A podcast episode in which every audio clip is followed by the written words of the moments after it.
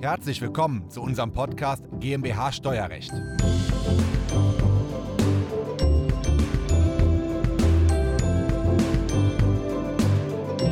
Viele Mandanten fragen mittlerweile bei uns, ob es mit Vorteilen verbunden ist, wenn sie als deutscher Unternehmer auf privater Ebene im Ausland noch ein Girokonto oder Wertpapierdepot eröffnen. Also ein Konto im Ausland.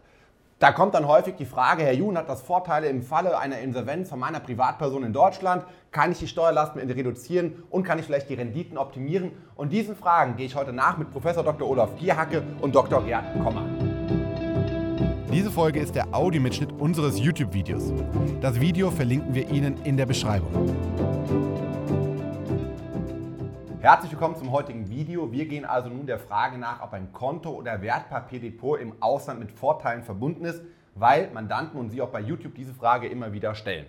Das mache ich nicht alleine. Professor Dr. Olaf Gierhacke ist mit dabei, bekannt aus zahlreichen Videos hier bei, Online, äh, hier bei YouTube, und Dr. Gerd Kommer. Er ist Anlageberater und Vermögensverwalter in München, berät deutschlandweit und verwaltet ein Wertpapierdepot von über 600 Millionen Euro für vermögende Personen aus ganz Deutschland. Ähm, total spannend und da schauen wir mal, ob das auch von der Rendite optimal ist. Also von den Gründen, warum ich das von meinen Mandanten immer gefragt werde, da sind so Themen wie ähm, Corona-Maßnahmen, wie möglich Vermögenssteuer, die letztes Jahr eingeführt werden sollte. Ähm, dann sind es Themen vielleicht auch erbschaftssteuerlicher Art, ähm, politische Entscheidungen, wo man hofft, dass die nicht kommen. Ähm, aber Sie haben ja Klienten, die genau die gleichen Themen haben. Es sind die, die Sie genannt haben, Herr Dr. Jun, ähm, sind auch noch so äh, diffuse Sorgen um äh, die deutsche äh, Volkswirtschaft, also Staatsverschuldung und so weiter. Wie geht das in diesem Land weiter? Haftungsunion und äh, die ganzen Stichworte, die wir alle kennen.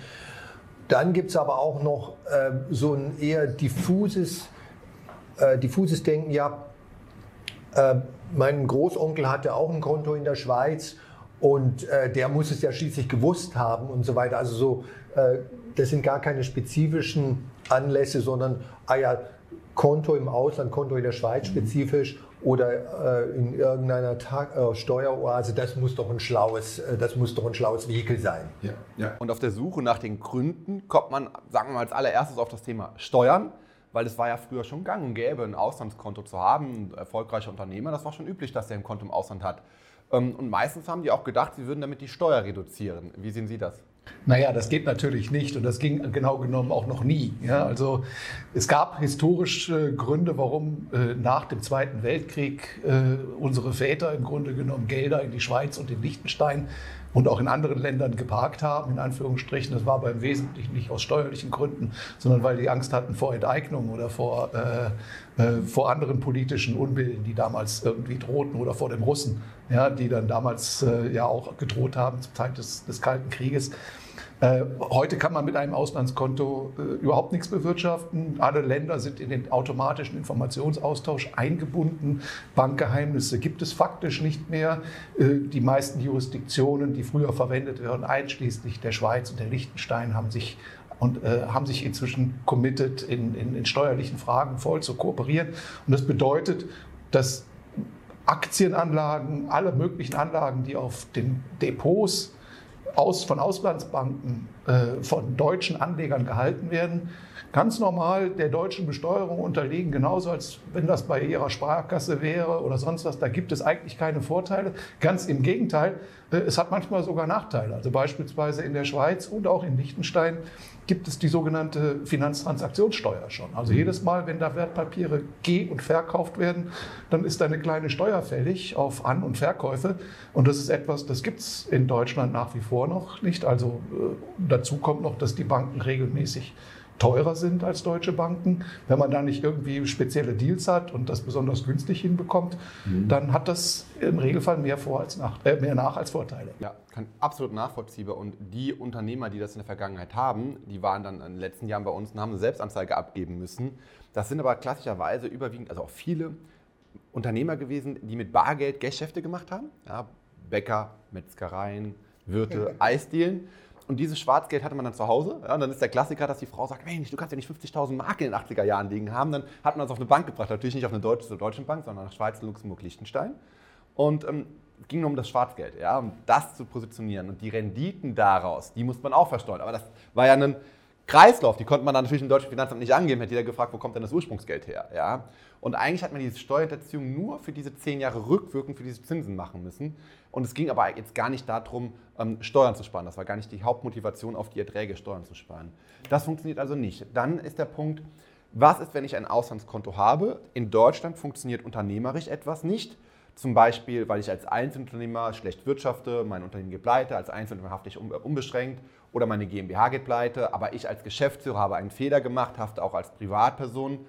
Und dann muss ich ja meine Vermögenswerte angeben. Im Rahmen einer Privatinsolvenz ist mein Auslandskonto außen vor. Nein, ist es auch da in aller Regel nicht. Denn äh, die, in, einer solchen, in einem solchen Drohszenario, wie Sie es gerade geschildert haben, also wenn irgendein deutscher Unternehmer in eine Haftungssituation gerät und dann von einem deutschen Gericht verurteilt wird zu zahlen, spätestens dann muss er ja mit allen Vermögenswerten, die er hat, äh, sie offenbaren. Und wenn sie nicht ohnehin schon bekannt sind, was sehr wahrscheinlich ist, das heißt, er muss erstens sagen, was er alles hat und er muss auch daran mitwirken, den äh, Gläubigern äh, das Geld auszufolgen. Das heißt also, egal auf welchen Konten in aller Welt er Vermögenswerte hat, er muss ja kooperieren und muss eigenständig mithelfen, dass, dass, dass diese Gläubiger dann an ihr Geld kommen. Und da hilft ein Konto nicht und Verschweigen hilft auch nicht. Mhm. Er muss kooperieren. Es gibt zwar eine kleine, winzig kleine Besonderheit im Fürstentum Liechtenstein, die noch eine, eine gewisse Asset Protection Wirkung haben kann, in zeitlicher Hinsicht vielleicht nämlich der Gestalt, dass äh, Liechtenstein nach wie vor zivilrechtliche Urteile in Deutschland, aus Deutschland und auch aus aller Welt nicht vollstreckt. Ansonsten ähm, Im Bereich der Steuern gibt es eine volle Kooperation, aber wenn zum Beispiel irgendwie ein Scheidungsverfahren mhm. ähm, ausgetragen wird und, und der scheidende Ehegatte hat einen Güterstandsausgleich, dann kann man mit einem deutschen solchen zivilrechtlichen Ur Urteil nicht unmittelbar in ein liechtensteinisches Konto hinein vollstrecken. Das ändert aber nichts an der Tatsache, dass der, dass der Ehegatte, der bezahlen muss, das Konto nicht eigenständig plündern muss und es der, dem, dem Ehegatten oder der Ehegattin dann, dann geben muss. Mhm. Dann gibt es noch einen weiteren Gesichtspunkt, nämlich die Einlagensicherung im Ausland. Ne? Mhm. In der Schweiz gibt es zum Beispiel keine staatliche oder gesetzliche Einlagensicherung. Es gibt äh, ein äh, System, das sich Easy Swiss nennt. Äh, das wird gerne mit einer staatlichen Einlagensicherung verwechselt, weil die Mitgliedschaft in diesem privaten, ich betone privaten Versicherungssystem, äh, die ist gesetzlich für Schweizer Banken vorgeschrieben.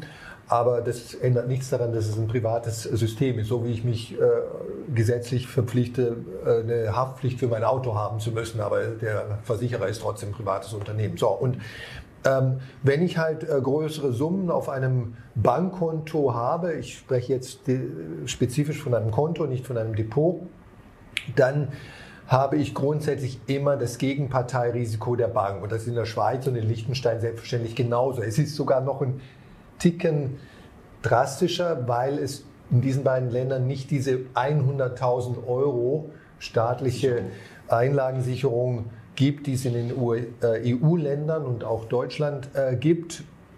100.000 Euro ist jetzt äh, für einen sehr erfolgreichen Unternehmer vermutlich nicht unbedingt eine, ein großer Schutz oder eine große Schutzwirkung. das könnte man schon fast mit den berühmten Peanuts bezeichnen. Wenn jemand da so eine Million auf dem Konto liegen hat, in Deutschland könnte man sagen, immerhin 100.000 Euro gesichert. Äh, für den Fall, dass die Bank in wirtschaftliche Schwierigkeiten gerät. Wir haben in den letzten zwei, drei Jahren in Deutschland mehrere Bankenkurse gehabt, äh, Konkurse gehabt. Äh, gerade eben sind wieder zwei russische Banken aus ganz speziellen Gründen diesmal, mhm. unüblichen Gründen, den Bach runtergegangen. Davor war es die Greensill Bank und davor waren es auch zwei, drei andere Banken in den letzten vier, fünf Jahren. Also Bankenkonkurse sind was völlig Normales. Vor 12, 13 Jahren gab es die globale Bankenkrise, die natürlich auch Schweizer Banken erfasste. Die zwei größten Schweizer Banken, die UBS und die Credit Suisse, standen damals auch am Abgrund. Also es hätte nicht mehr viel gebraucht, dann wären diese beiden Banken umgekippt. Ne? Ähm, Wenn es also nicht in den USA und in anderen Ländern, auch in den meisten oder in allen EU-Ländern äh, riesige freiwillige, mit Betonung auf freiwillige Bankenrettungsaktionen der Staaten äh, gegeben hätte, dann wären damals noch mehr als nur diese 20, 30 Großbanken weltweit äh, pleite gegangen. Und das sollte sich halt jeder überlegen, der ein Konto im Ausland hat Ich leihe mein Geld, meine Einlage äh, einem Unternehmen dieser Bank, äh, die selber, das selber konkursfähig ist äh, und aufgrund der geringen Eigenkapitalausstattung, äh, die Banken weltweit haben, das ist halt nun mal die Norm in diesem, äh, in diesem Sektor, auch ähm, häufig Konkurs gehen. Ja, rechtlich ist es ein Darlehen, was ich der Bank gebe. Ob ich das Darlehen Ihnen gebe, einer GmbH gebe oder einer Bank gebe, ist es ein Darlehen rechtlich gesehen. Ja? Auch wenn es dann auf meinem Girokonto steht. Aber aus meiner Sicht ist es eine Forderung. Ja? Ähm, und das Gerücht, dass man im Ausland vielleicht höhere Renditen bei Wertpapieren generieren kann als in Deutschland? Ja, das ist genau das, ein Gerücht. Also sagen wir mal, die Anlagestrategie und der Inhalt eines Depots, äh, die sind ja beide völlig unabhängig davon, wo das Depot ist, ob das jetzt in der Schweiz ist äh, in Deutschland oder in Mexiko. Also äh, das, so weit ist die Welt äh, inzwischen fortgeschritten, dass wir das in allen drei diesen Jurisdiktionen so bestimmen können, wie wir das wollen. Also hat auch das Ausland wieder keinen Vorteil. Ja, und dann kommt noch der Punkt hinzu, dass wir von einem Deutsch, wir als deutsche Steuerberater von einem deutschen Kreditinstitut eine Steuerbescheinigung nach deutschem Steuerrecht bekommen. Wenn man das Geld im Ausland hat, bekomme ich ein Steuerreporting nach ausländischem Recht. Das kann bei einer Festgeldanlage einfach sein. Bei einem Wertpapierdepot ist das so kompliziert, dass wir da alles einzeln aufarbeiten müssen, was bei uns so viel Arbeit ist in der Kanzlei für den Mandanten, dass es so ein riesen Mehraufwand ist, dass sich das erst recht nicht lohnt. Also, Fazit des Tages, ein Girokonto und ein Wertpapierdepot im Ausland, das lohnt sich auf keinen Fall. Es gibt kaum Gründe, die dafür sprechen. Es gibt sehr viele Gründe, die dagegen sprechen. Vielen lieben Dank, Herr Professor Gierhake, Herr Dr. Kommer. Sie abonnieren am besten einmal diesen Kanal, aktivieren Sie die Glocke und dann sehen wir uns wieder im nächsten. Das war der Audiomitschnitt unseres YouTube-Videos.